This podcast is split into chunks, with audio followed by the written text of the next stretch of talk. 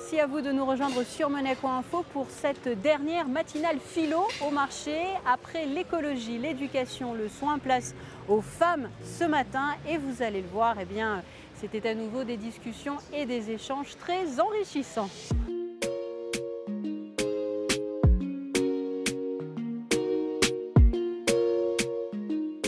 Aujourd'hui, je l'ai dit, nous allons parler des femmes. Alors, quel est peut-être euh, en premier lieu euh, le point de vue que vous avez sur les femmes en 2003 Quel est votre, on va dire peut-être, état des lieux, notamment quant à, quant à l'égalité?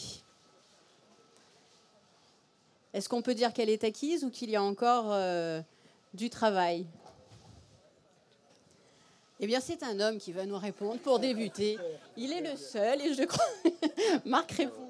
Alors, euh, merci beaucoup. Oui, ça ne vous aura pas échappé que effectivement, je peux me sentir un peu seul autour de cette table, mais euh, en même temps euh, très heureux, très très fier d'être là et, un peu intimidé. Alors, je pense que, que pour ce qui est de, de, de l'égalité, je ne suis pas sûr que cette table ronde aurait autant lieu d'être si l'égalité était à ce point acquise. Donc non, je ne crois pas que l'égalité est acquise. Je pense que euh, aussi bien dans de nombreux secteurs d'emploi, que ce soit pour les questions euh, salariales aussi euh, également, bien sûr que l'égalité entre hommes et femmes, c'est un combat permanent, c'est un combat qui se continue. Et je dirais même plus qu'aujourd'hui, il n'est pas possible de s'intéresser à la philosophie politique, ce qui est mon cas, de travailler en philosophie politique, sans rencontrer à un moment ou à un autre euh, cette question. Il n'est pas non plus euh, possible de s'intéresser à la démocratie dans le monde, à vouloir euh, défendre le principe démocratique dans le monde, sans savoir que dans de nombreux endroits du monde, ce qui lui fait obstacle, une des principales choses qui lui fait obstacle, c'est l'inégalité entre les hommes et les femmes. Donc en plus, voilà, pour répondre à votre question, il est évident que si on, si on ne regarde pas seulement, si on sort de l'hexagone, cette question est encore plus criante. Il y a encore de très grandes inégalités dans le monde sur le plan éducatif, sur le plan des droits. Voilà.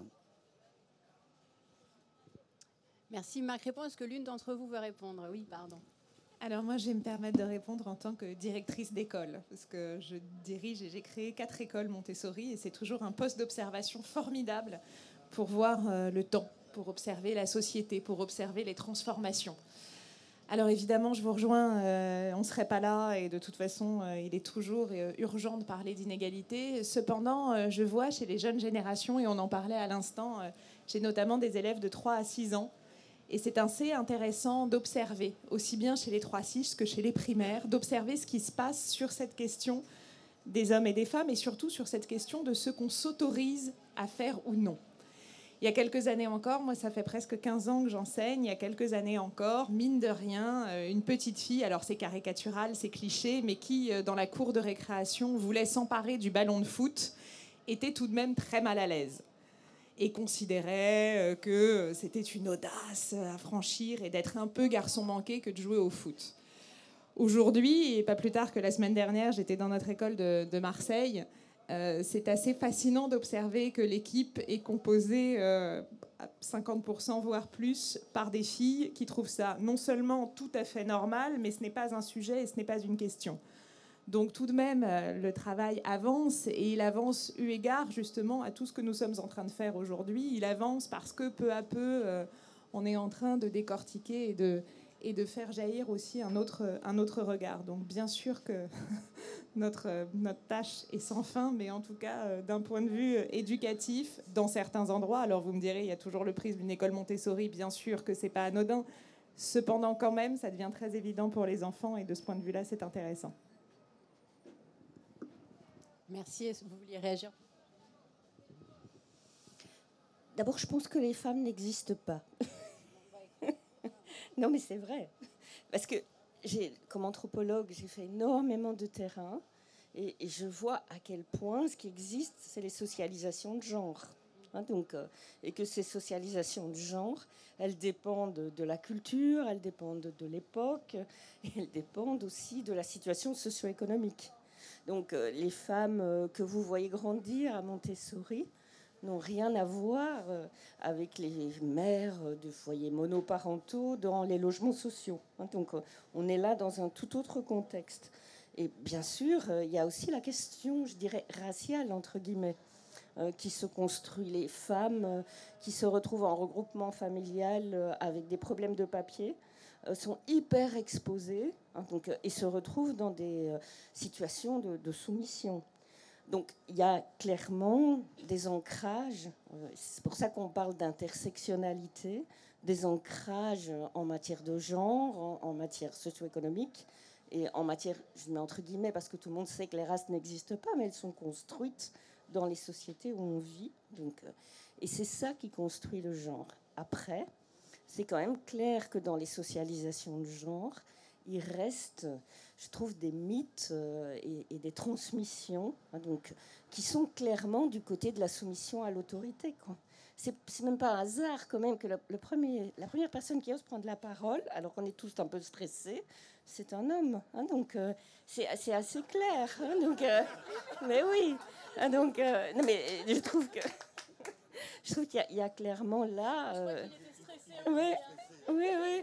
Oui, mais il y a, dans nos socialisations des, déconstructions qu'on doit toutes faire pour se retrouver ici, simplement. Donc, oui, et je le vois à tous les niveaux. Hein, donc, par exemple, cette, cette question de se donner tout entier par amour. Hein, donc ça, c'est quelque chose qui est vraiment très clairement inscrit dans la socialisation, dans la culture qu'on transmet aux femmes. Et clairement, les situations d'emprise sur lesquelles je travaille aujourd'hui ont vraiment leur source également dans ces vulnérabilités-là. Mais vous en savez certainement beaucoup plus que moi en tant qu'écrivain sur ces questions. Non, moi je peux juste vous dire que j'ai un fils de 6 ans, je suis là pour les anecdotes, qui adore faire des blagues euh, sexistes. Donc euh, par exemple, il me dit toujours, mais toi tu n'as pas vraiment un métier je dis, bah si, moi j'écris. Mais ça, c'est pas un métier. Toi, tu, tu viens me chercher à l'école. Voilà, c'était ma participation. Bah, euh, merci. Je, vais essayer de passer derrière cette anecdote qui, non, mais qui est riche en enseignements parce que j'allais dire justement que à mon niveau, enfin, ce sur quoi moi j'écris et ce qui m'intéresse, qui est le couple, l'affectivité, la sexualité, euh, sont des sujets où effectivement on ne peut pas s'empêcher de remarquer euh, que les femmes traînent encore derrière elles une éducation, euh, une forme de dressage qui nous est imposée depuis la naissance et qui fait que euh, toute une partie de cette humanité est élevée pour être au service de l'autre partie de cette humanité. Et que que finalement, pour espérer atteindre une forme d'égalité, il faudrait avant ça détricoter toute cette éducation, tout ce dressage, qui n'est même pas quelque chose de conscient, mais dont, les femmes aujourd'hui quand même apprennent à se, défaire. C'est-à-dire qu'on a quand même un recul, je pense, sur notre situation que peut-être les générations euh, d'avant avaient moins. Euh, enfin, j'ai bon espoir justement en voyant euh, nos petits garçons et, les enfants qu'on élève que, tout de même il y a un effort conscient d'aplanir certains stéréotypes et certains certains préjugés. Je crois que c'est un, travail de fond qui va à une vitesse qui parfois euh, n'est pas euh, spécialement satisfaisante, mais je crois que le travail est en cours et qu'il y, y, a matière à se réjouir quand même. Oui, je, voudrais. Euh, voilà, je voudrais aussi ajouter quelque chose et raconter moi aussi une anecdote. Il y a quelques, il y a quelques mois, une de mes anciennes étudiantes m'appelle et me dit voilà, Monsieur Crépon, on veut faire une série de podcasts euh, sur euh, l'engagement des hommes dans les luttes féministes et savoir pourquoi est-ce que, à votre avis, pourquoi il faudrait des hommes dans les luttes féministes. Et on voudrait faire le premier et le dernier podcast de cette série euh, avec vous. Donc j'étais à la fois très, très intimidé, très honoré, mais ce qui m'a retenu mon attention, et c'est pour ça que je raconte l'anecdote, c'est le titre qu'elle avait donné à ce podcast. Elle le faisait avec plusieurs femmes. Et le titre était magnifique. Le titre est emprunté à un poème de euh, Rudyard Kipling, que vous connaissez sans doute tous, qui est Tu seras un homme, mon fils. Alors, tu seras un homme, mon fils, c'est extraordinaire parce que dans le fond, quand vous lisez le poème, vous vous rendez compte que aucune des injonctions paternelles ne s'attribue ne vaut spécifiquement pour un homme. C'est-à-dire que on aurait pu écrire exactement le même poème pour une fille. Mais c'est Tu seras un homme, mon fils. Et alors je me suis dit qu'en jouant comme ça sur le titre de ce poème, on pouvait, et c'est-à-dire sur le mot, sur le sens du mot homme, on pouvait euh, répondre à la question qui nous est posée là à l'instant.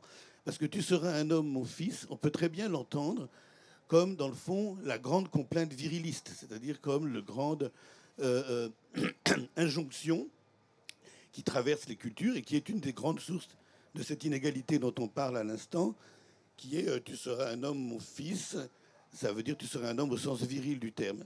Mais on peut retourner complètement et entendre homme non pas au sens euh, euh, masculin du terme, mais tu seras humain. Et tu seras humain, tu seras un être humain. Ça veut dire précisément, sans doute aujourd'hui, faire exactement tout l'inverse de ce qui était dans le temps considéré comme l'apanage du virilisme. Merci Marc.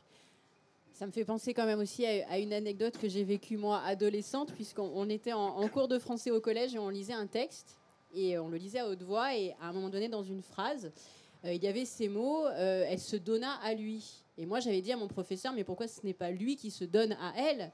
Et on était quand même dans les années 90, même fin des années 90, et mon professeur me dit qu'il était une femme. Hein, me dit, bah, c'est comme ça, Sandrine, faut pas chercher, c'est comme ça. Et c'est vrai que la phrase m'avait... Euh, euh, assez interpellée parce que je m'étais dit, bah non, pourquoi on fait? Il faut simplement dire, euh, c'est comme ça. Non, il y a quand même plus euh, à, creuser. Il faut justement aussi, comme vous disiez, détricoter et puis sortir un petit peu des, stéréotypes.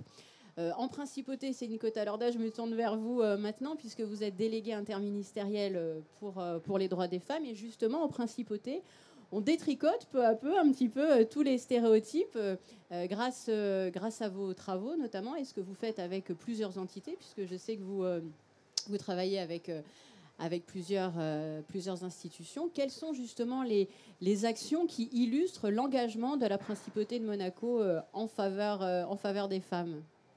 Alors effectivement, à, Monaco, on a un comité pour la promotion et la protection des droits des femmes qui a été créé en 2018 ce qui fait euh, aussi sens par rapport à ce qui s'est passé euh, dans le, dans le monde, hein, ce mouvement de libération de la parole euh, à partir de, 2017. Donc on, s'inscrit dans cette, dans cette trajectoire.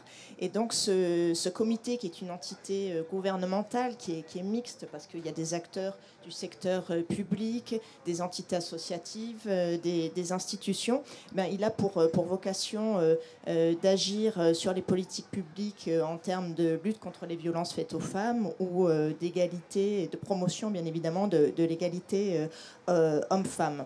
Et donc nos, nos actions eh bien s'inscrivent déjà dans le fait de pouvoir faire évoluer la législation. Le droit, c'est c'est une base, c'est pas suffisant, mais c'est une, une base. On fait également des, des actions de, de formation euh, sur euh, les sujets d'accueil, de prise en charge des, victimes de violences, et puis euh, également sur tout ce qui est lié à l'égalité professionnelle, au sexisme. On a euh, des actions de, sensibilisation auprès du grand public et notamment vis-à-vis des jeunes, puisque euh, les jeunes euh, sont, sont, les adultes de demain. C'est vraiment important de les sensibiliser sur ces, sur ces sujets. On a aussi des statistiques qui nous permettent bien de, de, de, voir quelles sont, quelles sont les, évolutions, quelle est la situation en, en, principauté. Et ce que je veux dire, et je suis vraiment contente d'être là aujourd'hui, c'est que un de nos objectifs au sein de ce comité, c'est vraiment de, porter aussi ce sujet euh, des droits des femmes, des femmes sur la place publique. Et c'est pour ça que depuis la création du comité, on travaille beaucoup avec euh, toutes les entités, qu'elles soient culturelles, sportives, euh, scientifiques, parce que c'est un sujet transverse déjà. Et c'est en travaillant tous ensemble qu'on peut vraiment porter cette parole et, et la rendre la plus accessible possible. Après, chacun euh, prend euh, ce qu'il a envie euh, de, prendre à ce sujet-là. On n'est pas toujours d'accord sur comment traiter le sujet. Il y a encore bien évidemment des résistances, mais on avance comme ça et, notre ambition ultime, c'est vraiment de lutter contre les stéréotypes, faire qu'il y ait une prise de conscience. Et je crois que petit à petit, ça, ça, ça avance. Cette prise de conscience, elle est là au sein de la société tout entière. En tout cas, on ne peut plus ignorer le sujet. Et aujourd'hui, c'est vraiment l'exemple l'exemple type. Et, donc voilà, cette prise de conscience permet de, comprendre qu'il y a des inégalités et du coup de, faire en sorte qu'on peut essayer petit à petit euh, ben, d'éviter qu'elles se, qu'elles se reproduisent. Voilà un petit peu ce qui est fait, ce qui est fait en principauté et, euh, depuis quelques années maintenant. Merci Céline Cotalorda. Marc Répond, vous vouliez réagir? Non, je voulais dire que c'est une dernière chose pour répondre quand même à votre question sur l'égalité. Il y a quand même une première chose qu'il faut dire, c'est qu'il y a une inégalité quand même majeure, structurelle, qui traverse toutes les sociétés et qui ne disparaît pas, et qui concerne la violence, et qui concerne les violences faites aux femmes. C'est-à-dire qu'on ne peut pas, c'est-à-dire que dans le fond, la première, euh, euh, forme, la première source d'inégalité, quand même, la première manifestation concrète de l'inégalité, c'est les violences auxquelles encore de femmes sont exposées dans leur couple, dans leur famille. Il y a deux, euh, je, vais donner une, première chose, c'est la question de l'inceste. La question de l'inceste, c'est pas le même quotient de, petites filles et de petits garçons qui sont victimes d'agressions ou d'abus sexuels dans leur enfance. Euh, on comptabilise tous les ans les féminicides euh, qui ne diminuent pas. Aucune société n'y échappe. On ne comptabilise pas les euh, hommes tués sous les coups de leur conjointe ou de leur femme. Donc la première source d'inégalité, qui peut être tempère un peu les formes d'optimisme que nous pourrions avoir euh, en termes de progression, en nous disant que oui, bien sûr, euh, on progresse, je pense que c'est euh, la violence.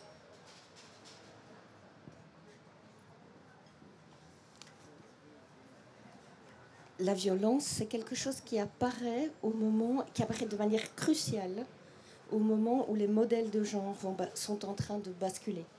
Donc la violence, c'est vraiment une forme de rigidification d'un néo-traditionnalisme. En tout cas, c'est ce que j'ai vu. Et ça arrive quand il y a de l'insécurité. Par exemple, je pense qu'on ne peut pas travailler sur les questions de violence faites aux femmes si on ne travaille pas, par exemple, sur l'appropriation socio-économique des femmes.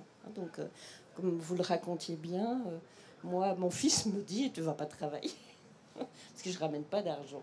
Donc euh, cette question-là est cruciale. On ne peut pas travailler sur la violence faite aux femmes si on ne s'intéresse pas aux femmes qui ne sont justement, qui n'ont justement pas de droit, à savoir les personnes qui sont en, illégalité, en irrégularité de séjour, et les prisonnières, par exemple. Hein. donc euh, les femmes qui sont dans les qui sont prisonnières dans les prisons pour femmes. C'est un exemple, hein, mais ça vous montre que vous ne pouvez pas travailler sur le droit des femmes comme ça, sans contextualiser les situations dans lesquelles elles sont, qui font qu'elles subissent la violence dont vous parlez. Des situations où elles n'ont pas de contre-pouvoir. Donc moi, je pense vraiment qu'on ne devrait pas séparer la question de la lutte pour le droit des femmes avec euh, la question de l'égalité socio-économique, de l'accès aux droits en général euh, pour les femmes. Donc voilà, c'est juste cette, cette question-là. Et donc je pense vraiment qu'on est dans un moment absolument crucial parce qu'il y a un modèle de genre qui bouge. Donc c'est vraiment le moment où la violence est là. Donc c'est vraiment le moment où les, le maximum de protection doit être, doivent être apportés. Donc, euh, parce que des femmes qui vivent de la violence, mais elles vont à la police si on ne prend pas en compte ce qu'elles disent. Hein. donc, euh, si après elles n'ont pas un endroit sécure ou logé, hein. donc euh, qu'elles sont mélangées avec euh, les, les, les, femmes sans abri, par exemple, qu'il n'y a pas de sécurité pour leurs enfants, qu'il n'y a pas de sécurité pour elles-mêmes après. Hein. donc, il y a des tas d'éléments qui doivent être mis en, en place pour que la violence diminue, et je crois avec une acuité particulière maintenant où, comme vous l'expliquiez bien, des modèles de genre bougent dans les parties de la société les plus privilégiées, avec de l'autre côté une rigidification afférente, parce qu'il y a une perte. Il y a une perte énorme pour les hommes aussi de privilèges. Hein, donc, euh, et donc, effectivement, je pense que c'est une donnée anthropologique pour l'instant, la violence, qui doit être traitée dans toutes les dimensions de l'existence. Oui, mais en, même temps, euh, elle traverse absolument tous les milieux sociaux et toutes les couches de la société. Vous avez, des, vous, avez, vous avez des violences euh, conjugales, y compris euh, dans les milieux les plus aisés, les plus favorisés. Donc, donc peut-être que là, parce que là, ce que vous avez l'air de dire, c'est que dans le fond, et le, dans les milieux les plus défavorisés, euh, la vulnérabilité euh, sociale, économique, c'est sur cette vulnérabilité-là que vient se greffer le, le, risque de violence. Les plus importants, voilà. Mais, mais, je pense utile de rappeler aussi que ça traverse absolument euh, voilà, tous les milieux, tous les niveaux d'éducation, tous les niveaux. La violence, elle peut vraiment, effectivement, il peut y avoir une mécanique en place qui broie n'importe qui quelle que soit euh, la situation de la femme. Mais plus elle est en situation de vulnérabilité, plus la violence va l'atteindre et moins elle aura de recours.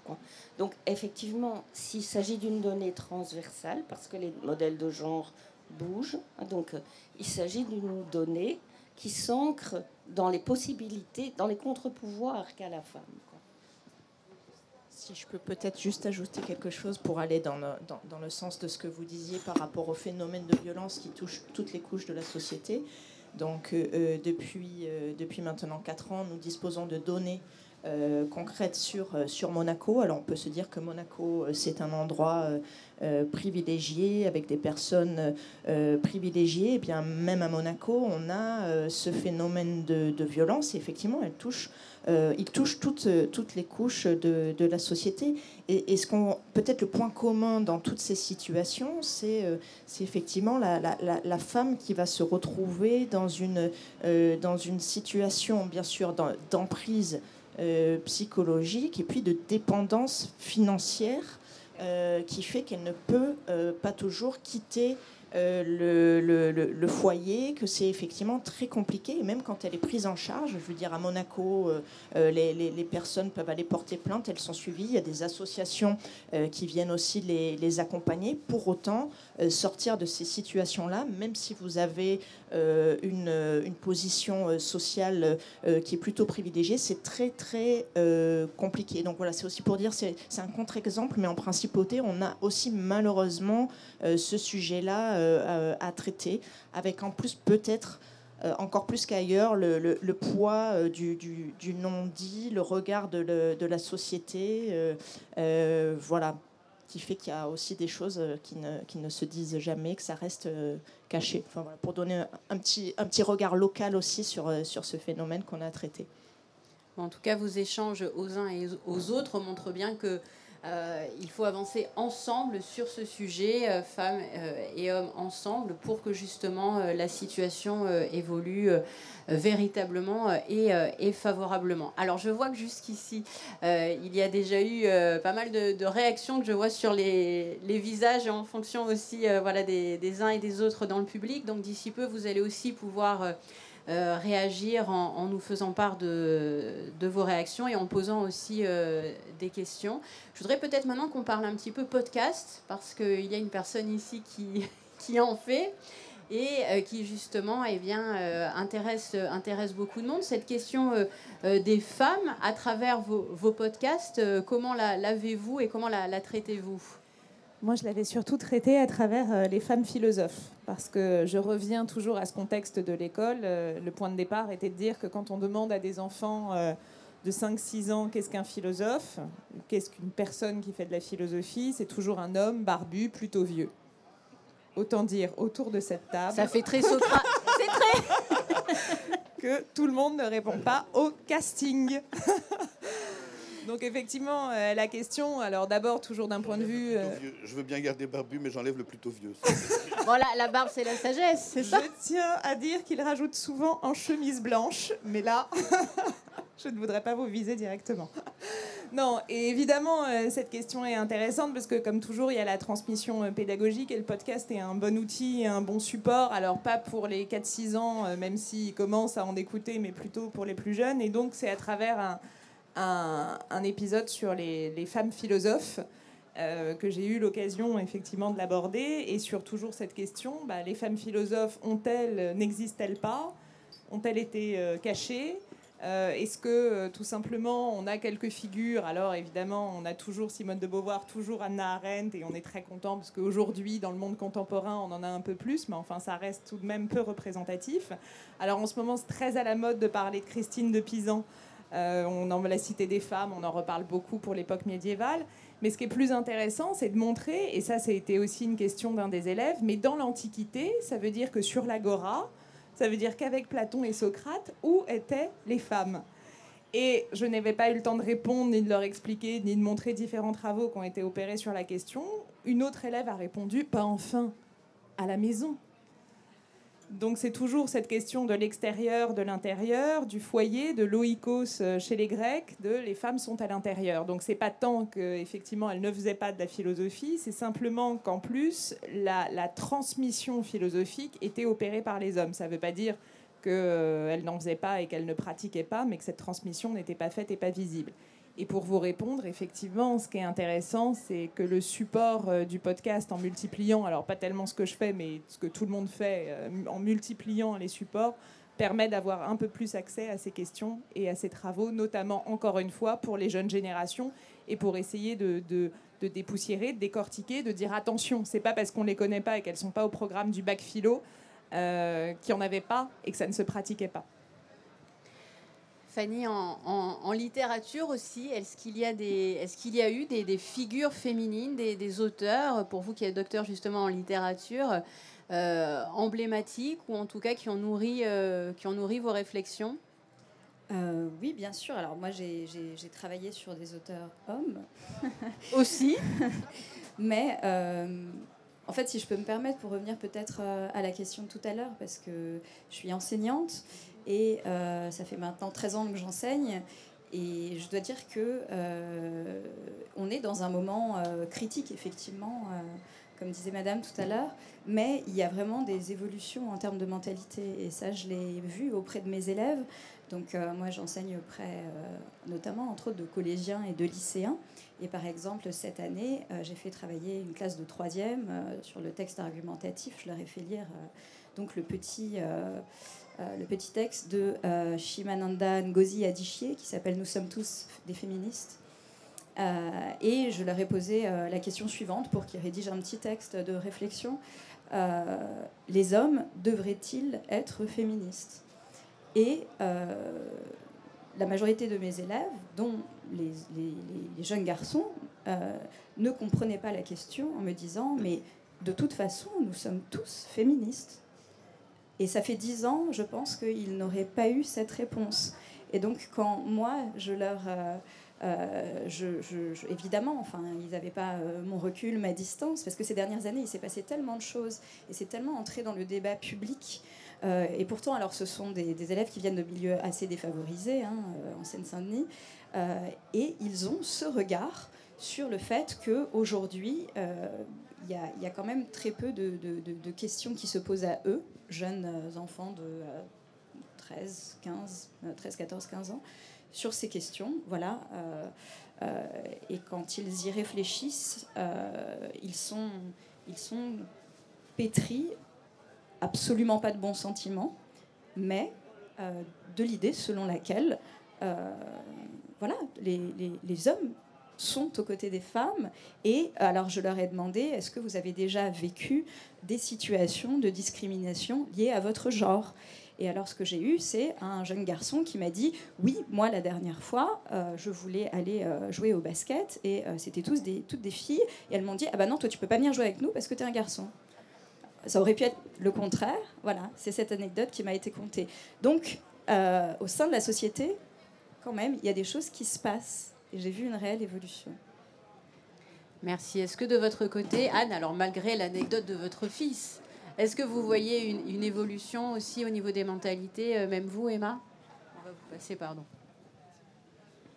Euh, oui, mais je, crois que effectivement, oui, parce qu'on est cette nouvelle génération-là, c'est nous qui élevons nos enfants maintenant, et je pense qu'on a, euh, on a, on a, on prend soin de ne pas euh, propager, c'est-à-dire les mêmes clichés sous lesquels nous on a, on a grandi. Je crois que tout le monde est enfin tous les hommes sont féministes jusqu'au moment où ils se rendent compte de ce que ça leur retire comme privilège et comme droit et comme et les générations avant les nôtres ont grandi dans cette impunité complète. Qui consiste à penser que oui, les femmes, les femmes sont là et on les aime beaucoup, mais elles sont là surtout à notre service. Elles sont là pour élever les enfants, elles sont là pour faire à manger. Ce que disait Anne était très intéressant. Parce que finalement, quand on est mère, est-ce qu'on arrive, est-ce qu'on a le droit d'être autre chose que ça? L'inégalité, elle est aussi nichée, euh, larvée dans la parentalité, dans la manière dont encore aujourd'hui on conçoit la maternité le fait d'être parent, c'est une charge qui encore retombe toujours sur les mêmes épaules. La charge euh, mentale, d'ailleurs. La charge mentale, et qu'est-ce que ça implique en termes de perspective? Qu'est-ce qu'on offre comme possibilité de vie aux femmes euh, quand on a voilà, cette, euh, cette obligation inculquée depuis qu'on a l'âge de se rendre compte qu'on est des petites filles, d'être mère, d'avoir un foyer, de s'occuper des nôtres Qu'est-ce qu'on a du coup comme perspective de, voilà, de faire de la grande littérature, de faire de la grande peinture, de la grande sculpture? Où sont les femmes sculpteurs, écrivains, euh, dessinatrices, bah euh, oui, peut-être qu'on les connaît pas parce qu'elles étaient à la maison et qu'encore aujourd'hui elles le sont. Euh, on, offre aux femmes une vie qui est quand même qui, a quand même une étroitesse que celle des hommes n'a pas. Enfin, ils ont plus de latitude pour devenir des grands auteurs, des grands cinéastes, des grands tout ce qu'ils veulent que euh, les femmes qui, mine de rien, sont encore inféodées euh, aux hommes, aux enfants et euh, voilà, à la perpétration de, tout un système dont, voilà, dont il faudrait vouloir et pouvoir s'échapper. Moi, je voudrais juste réhabiliter Marc Répond, qu'on a chahuté un peu facilement, et qui, malgré sa chemise blanche et, et sa barbe, a le courage de travailler sur ces questions, et, et c'est important. Est-ce qu'il y a peut-être déjà des, réactions euh, du côté euh, du public? Oui, je vois que les, mains se lèvent très, très rapidement. Alors on va peut-être commencer à prendre... Euh, oui, on va leur faire passer un micro, c'est gentil Emma, et puis on, va voir aussi un petit peu les, réactions et jusqu'ici des uns et des autres, des unes et des autres, et puis vous pourrez poser votre... Bonjour, en fait je posais une question que je me pose souvent d'ailleurs est-ce que l'égalité doit forcément tendre vers une sorte d'égalitarisme, qui pour moi sont deux notions complètement différentes? Est-ce que si la réponse est non, on est forcément sexiste? C'est une question que je me pose. Là, à l'instant, on vient d'évoquer euh, l'inégalité larvée dans la parentalité. Est-ce qu'au nom de l'égalité, on devrait exiger que les pères enfantent aussi à ce moment-là C'est une question que je pose. Est-ce que, par exemple, en Allemagne ou dans d'autres pays, sous prétexte que les hommes soient libres d'aller à la piscine avec un simple short maillot, au nom de l'égalité, maintenant les femmes peuvent aussi aller à la piscine avec juste un bikini et topless? Est-ce que c'est ça l'égalité? Est-ce qu'il faut forcément tendre vers l'égalitarisme au risque parfois de tomber dans des contresens, voire une perte de sens. Qui souhaite répondre? J'ai le sentiment des fois d'être un peu professeur. Bonjour Manon Garcia, vous nous avez rejoint. Je rappelle que oui, je rappelle que vous avez été sacrée l'année dernière hein, lors de la remise euh, des prix 2022 des rencontres philosophiques de Monaco. Manon Garcia. bonjour, pardon, excusez-moi d'être en retard, je suis vraiment confuse, mais voilà, je vous ai rejointe donc je. Euh, je pense que la question, j'ai l'impression qu'au fond, votre question, c'est est-ce qu'on ne devrait pas valoriser le féminin pour ce qu'il est et valoriser le masculin pour ce qu'il est, etc.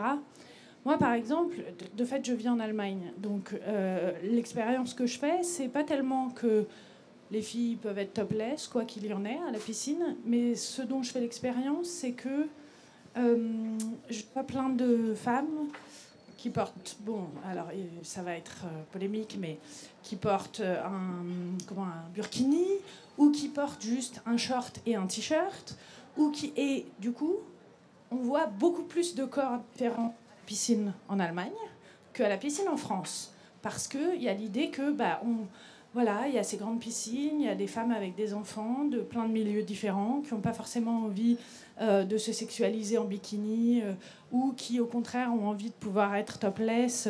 Je pense que ce que vous identifiez comme l'égalitarisme, c'est au fond la possibilité pour chacun de choisir euh, ce qu'on a envie de faire. Et il ne s'agit pas de dire est-ce que les hommes devraient enfanter.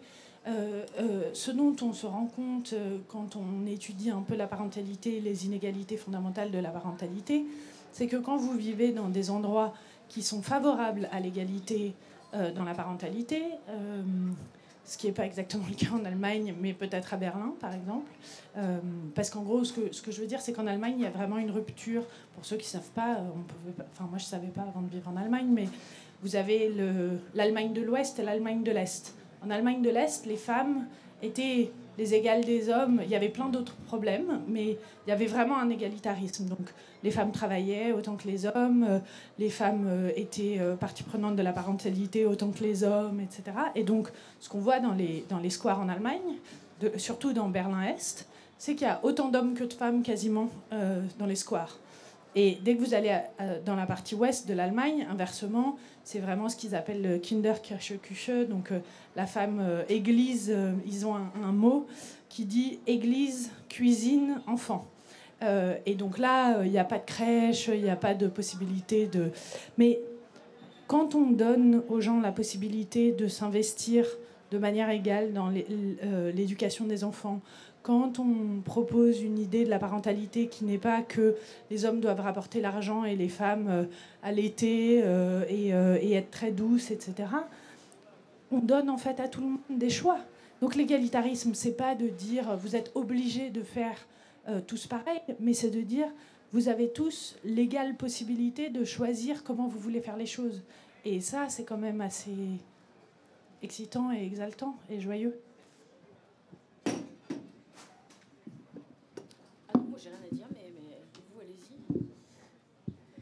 Est-ce que l'un d'entre vous veut réagir euh, à ce qui vient d'être dit? Oui.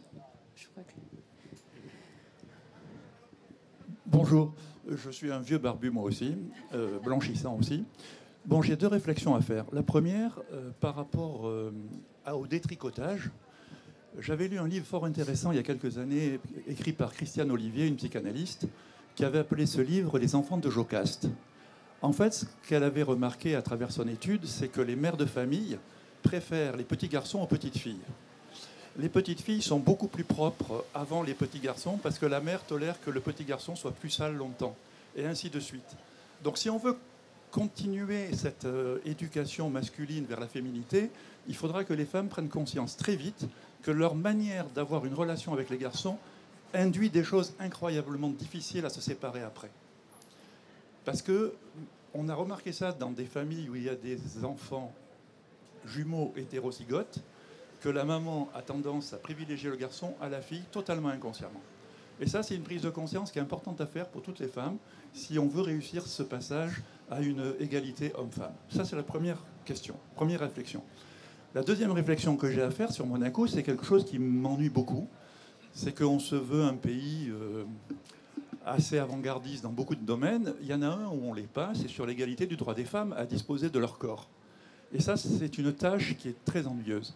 J'ai été voir euh, l'année dernière un spectacle de Noémie Delattre à Antibes, et elle parlait de pays rétrogrades. Et le premier pays qu'elle a cité, c'était Monaco. J'ai eu les poils qui se sont hérissés parce que je suis monégasque et que je suis fier de mon pays. Il faudra qu'un jour, on se décide à faire passer une loi qui permette aux femmes à disposer réellement du droit de leur corps. Merci. Bon, moi, je monte au créneau. Pardon. Euh, non, mais je suis euh, sur votre deuxième point. Euh, je ne suis pas experte de la situation à Monaco, mais c'est vrai qu'il y a des, choses qu'on voit ici qui, où on imagine que c'est pas très facile toujours pour, pour les femmes, mais bon, c'est facile nulle part. Hein. mais je pense qu'il faut vraiment réfléchir ensemble à pourquoi, et c'est quand même un des angles morts d'une certaine psychanalyse, on pense toujours que le problème, c'est les mères. Parce que à un moment, ça vient d'un présupposé fondamentalement sexiste qui est que l'éducation, c'est l'affaire des mères. Le problème fondamentalement... Pardon. Non, mais je veux dire, euh, moi, c'est un truc, à chaque débat que je fais, on me dit, mais quand même, euh, si les mecs sont machos, c'est qu'ils ont été élevés par leur mère. On sait bien que leur mère, ils auraient pu ne pas les élever comme des petits princes, etc. Je veux dire, mon père est corse-pied noir, hein, donc je, je parle. Euh, je, vous voyez, j'ai une idée assez précise de ce que ça peut être euh, d'être élevé comme fils unique d'une mère méditerranéenne corse-pied noir. Mais la question, c'est pourquoi les pères s'investissent pas? Pourquoi on, pense toujours que si les mecs sont machos, c'est que les pères sont, sont que, les pères n'ont rien à voir là-dedans, que les mères les ont trop aimés, pas assez aimés, etc. il y a une, une psychologue psychanalyste américaine qui s'appelle Paula Kaplan, qui a écrit un livre remarquable qui s'appelle Le mythe du masochisme féminin.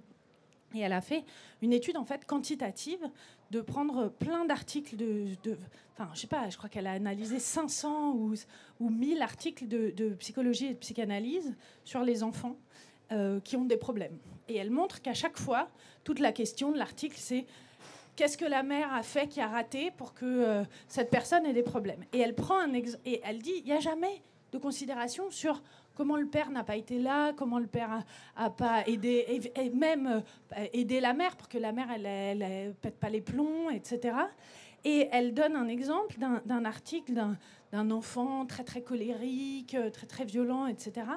Et elle dit que vraiment c'est euh, bon, une certaine psychanalyste dans ce qu'elle a de pire, et il y a plein de psychanalystes qui sont pas comme ça. Mais euh, tout le truc, c'est de dire, elle aimait trop son fils, elle elle l'a trop, euh, euh, elle lui a trop autorisé à être comme ça, narcissique, je sais pas quoi. Et elle dit qu'il y a une note de bas de page qui dit que le père est incarcéré pour violence domestique et familiale, et que à aucun moment les analystes se disent oui, peut-être que si le petit garçon il pète les plombs, c'est parce qu'il il a entendu son père être un monstre, il a vu sa mère être tabassée, etc. Et qu'il y a une espèce. Être féministe, c'est aussi croire dans la possibilité que les hommes soient des gens bien, quoi. Et euh, du coup, c'est se demander euh, comment les hommes peuvent participer euh, d'égale manière à l'éducation de leurs enfants. Est-ce que vous dites, parce que, ce que vous dites quelque chose qui est très juste, c'est sur l'imposition du genre. Et, en fait, on voit, euh, euh, maintenant, il y a des études qui vont même plus loin que ceux dont vous parlez, qui sont sur la façon dont on genre les fœtus, euh, la façon dont on dit euh, voilà, une femme est enceinte, on dit ah ouais, il donne plein de coups de pied, ça va être un footballeur et tout, il a vraiment l'énergie et tout. Puis où on dit ah elle, elle va pas être facile, hein, dis donc, elle est déjà euh, dès dans le ventre, elle te, elle t'embête, elle t'empêche de dormir, que et, et que on voit ça même à la maternité, qu'il y a les, les sages-femmes, même les, les, plus bienveillantes et les mamans et les papas, il y a cette idée que les petites filles, il faut qu'elles apprennent qu'elles peuvent pas avoir à manger quand elles veulent, que tout le monde fait des efforts, etc. Et qu'inversement, les petits garçons disent Ah ouais, il a faim, mais parce que il, va se dépenser, etc. Et donc, ça, c'est sûr que on a une façon de genrer les bébés. Mais je pense qu'il faut tout le temps se demander pourquoi on pense que c'est que de la faute des mères. En fait, c'est de la faute de tout le monde. Et il faut collectivement se demander pourquoi euh, les mères sont toutes seules à se prendre ça dans la figure. Moi, j'ai accouché aux États-Unis, par exemple, où il y avait un lit dans ma chambre d'hôpital pour que euh, mon partenaire, puisse, mon mari, puisse dormir avec nous et être avec nous non-stop. Et en Allemagne, j'ai des copains, euh, le mari avait le droit de venir trois heures par jour. Euh, bon, bah, vous voyez ce qu'on fait institutionnellement en termes de ce qu'on dit de qui est responsable de l'enfant? C'est dingue. Dire à un jeune papa, ah non, mais vous pouvez voir votre enfant qui vient de naître que trois heures par jour, le reste du temps c'est l'hôpital, euh, c'est pas des portes ouvertes, etc. Ça dit quelque chose. déjà, on dit aux hommes, vous n'êtes pas partie prenante du truc, quoi. C'est pas pour vous, c'est elle qui va s'en occuper. Donc, euh, moi, je pense qu'il faut avoir tout le temps un, voilà, euh, prendre un, pas en arrière pour se dire comment on fait pour que les pères aussi aient le droit d'être des pères, quoi. Peut-être juste une réponse à monsieur sur la question monégasque. Alors, Noémie Delattre était venue il y a quelques années à, l'initiative de la médiathèque de Monaco. Elle nous avait fait, euh, je pense, à peu près le même spectacle que vous avez vu. Et alors, euh, j'espère que c'est pas depuis son passage à Monaco qu'elle a fait évoluer le spectacle en, disant qu'on était particulièrement rétrograde. Mais à l'époque, elle nous avait pas cité comme le, pays le plus rétrograde. Euh, non, sans, sans, plaisanter, bien évidemment que ce, sujet bah, de, l'avortement, hein, parce qu'il faut dire les choses par leur nom, le droit à disposer de, son corps, euh, voilà, ça c'est de manière pudique, mais si on le dit clairement, c'est parler d'avortement. Bien sûr que c'est un sujet, euh, c'est un sujet à Monaco, c'est un sujet pour l'évolution euh, des, des, droits des femmes. donc moi, dans ma fonction et, à titre personnel, je ne peux que être favorable à, ce type d'évolution. Après, en, principauté, euh, ben, la religion catholique est religion d'État, donc euh, on n'est pas un paradoxe près, mais c'est vrai que j'espère aussi que dans les années qui, viennent, ça sera quelque chose qui pourra, euh, qui pourra évoluer, parce que c'est important aujourd'hui, en tant qu'État moderne, de se positionner sur ce sujet. Il y en a bien d'autres aussi liés au genre en particulier. Voilà juste ce, que je voulais dire. j'ai écouté vos, vos, vos, questionnements. Et les mots que j'ai entendus, c'est violence, c'est, ce sont des, mots de, de, de, féminicide, etc. Je n'ai pas entendu une seule fois le mot amour. Je n'ai pas entendu ce mot-là. Et pourtant, les hommes et les femmes devront travailler ensemble. Ils devront collaborer ensemble. On ne peut pas continuer comme ça entre, euh, entre des femmes et des hommes qui sont opposés. Il faut que peut-être les hommes reconnaissent leur féminité et les femmes leur masculinité. Nous sommes doubles entre hommes et femmes, hommes qui a une masculinité qui est extériorisée et une féminité intériorisée. Et une femme avec une euh, féminité extériorisée et une masculinité intériorisée.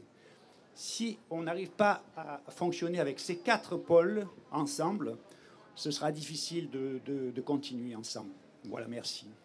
Merci. Alors, c'est vrai qu'au oui, au, début, justement, quand Marc Répond nous disait qu'il se sentait un peu seul autour de, de dans ce cercle, parce que c'était le seul homme, il, a effectivement été précisé qu'il fallait travailler ensemble et que hommes et femmes devaient travailler euh, côte à côte. Mais euh, effectivement, donc, Emma, je crois que vous vouliez réagir. Peut-être à chaud. Non, mais disons, euh, on aimerait bien parler d'amour. On aimerait bien pouvoir parler d'amour, de désir, du, du, temps euh, qu'on passe ensemble et de la nécessité qu'on a de vivre ensemble et du plaisir qu'on y prend. Le problème, c'est que euh, c'est toujours un peu les mêmes qui font un effort, c'est toujours les mêmes qui, qui font des compromis. Et je crois que c'est un luxe, euh, c'est un luxe, je dirais pas d'homme, mais enfin c'est un luxe de parler de confort et de parler d'amour euh, quand on a devant nous euh, de telles montagnes à abattre et de telles inégalités à réduire. Le fait est que peut-être a-t-on tendance à, décortiquer un peu les dynamiques de cet amour et de cette attirance parce que on se rend bien compte que c'est toujours les mêmes qui en profitent et, toujours les mêmes qui euh, toujours les mêmes qui alimentent un peu une machine. Enfin, quand on voit, euh, en tant que femme, quand je repense à, toutes les, voilà, à, toutes les relations que j'ai pu avoir avec euh, avec des hommes, je m'aperçois que la vie de femme est, jalonnée par des violences et des micros, euh, euh, c'est-à-dire des autorisations qu'on prend sur notre consentement, sur notre naïveté, euh, sur notre envie de plaire. donc bien sûr qu'il est important de, disséquer la mécanique de cette attirance-là, parce que parfois elle est incompréhensible. Hein. parce qu'il y a des moments dans une vie de femme où on se dit, mais finalement, tout ça pourquoi? Pour quelle reconnaissance Pour quelle gratitude? Pour finalement une vie à servir en, en souriant parce qu'il il faudrait sourire en plus. Donc, euh, bien sûr que le, but ultime est de vivre ensemble en bonne intelligence, mais encore faut-il pour cela que les uns et les autres comprennent euh, les, problématiques dont nous sommes euh, tous bourrelés et dont on essaye de s'échapper. Et je dis pas ça, je, je réagissais pas négativement contre ce que vous venez de dire, mais j'essayais de voilà d'étoffer un peu votre propos. Voilà. Je pense aussi qu'il faut faire attention à la manière dont on parle et alors vous avez parlé d'amour, mais de quel amour s'agit-il? Est-ce que c'est de l'amour euh, que vous désirez recevoir ou est-ce que c'est l'amour que vous allez donner? Nous sommes ici pour réfléchir aux mots. Euh, et ce qui importe, c'est pas de jeter des concepts euh, voilà, de manière un peu négligente. Enfin, il faut vraiment être précis. La langue ne supporte pas les approximations. Et je pense qu'il est vraiment important, quand on va au bout d'une pensée, d'être précis, d'éviter les approximations pour éviter les malentendus. Et tout à l'heure, monsieur, euh, vous parliez des évangiles. Mais le problème, évidemment, ce n'est pas les textes. Le problème, c'est ce qu'on en fait. C'est exactement la même chose avec les mots. Donc, les textes existent, euh, qu'ils postulent, soi-disant, une égalité, une équité. En fait, tout est affaire d'interprétation. Donc, comment on va utiliser les mots Comment on va utiliser le texte? On est d'accord que ce qui est en jeu ici, ce ne sont pas des choses inanimées, ce sont les humains qui vont en faire ce qu'ils veulent. Voilà, donc je pense qu'il faut vraiment rester vigilant de ce point de vue-là. Euh, voilà, c'est tout ce que je voulais dire.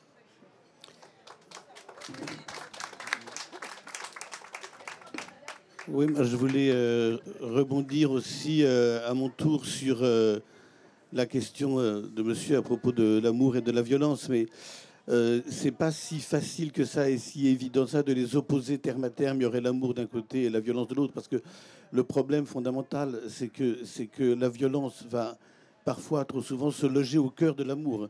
C'est-à-dire qu'il y a mille et une petites formes de violence, ou moins petites, ou plus grandes formes de violence, qui, euh, ben, peut-être qui pervertissent l'amour ou qui le détruisent de l'intérieur. Et il y a beaucoup de, de formes d'amour qui se donnent pour de l'amour et qui, en réalité, abritent énormément de violence. C'est-à-dire, euh, euh, l'amour n'est pas étranger à des formes de, domination, à des formes même parfois d'asservissement, à des formes de, manipulation. Donc on ne peut pas euh, idéaliser l'amour en cherchant à sortir cette idéalisation de l'amour de euh, toutes les formes de violence qui l'accompagnent. La dévoration, la possession, la possessivité, la jalousie. Alors vous allez dire, mais vous voyez toujours les choses en négatif. Non, mais, précisément, euh, c'est ça peut-être le travail du philosophe, c'est d'aller regarder euh, dans le fond, de façon critique, ce qui, euh, se cache derrière l'idéalisation euh, de choses ou d'autres. Excusez-moi si je peux me permettre encore, pour continuer ce que vous dites. donc là, vous parlez de philosophie, mais donc nous sommes ici en présence de deux romancières, et je pense que ce qui est important, c'est que si vous lisez leur livre, et je vous encourage à le faire, leur œuvre accueille très euh, spontanément et généreusement la complexité, la contradiction et dans des questions de situation privée, d'amour, comment justement, euh, bah, qu'en est-il de l'égalité, qu'en est-il du mérite, qu'en est-il de la justice dans les relations amoureuses? C'est des questions très complexes.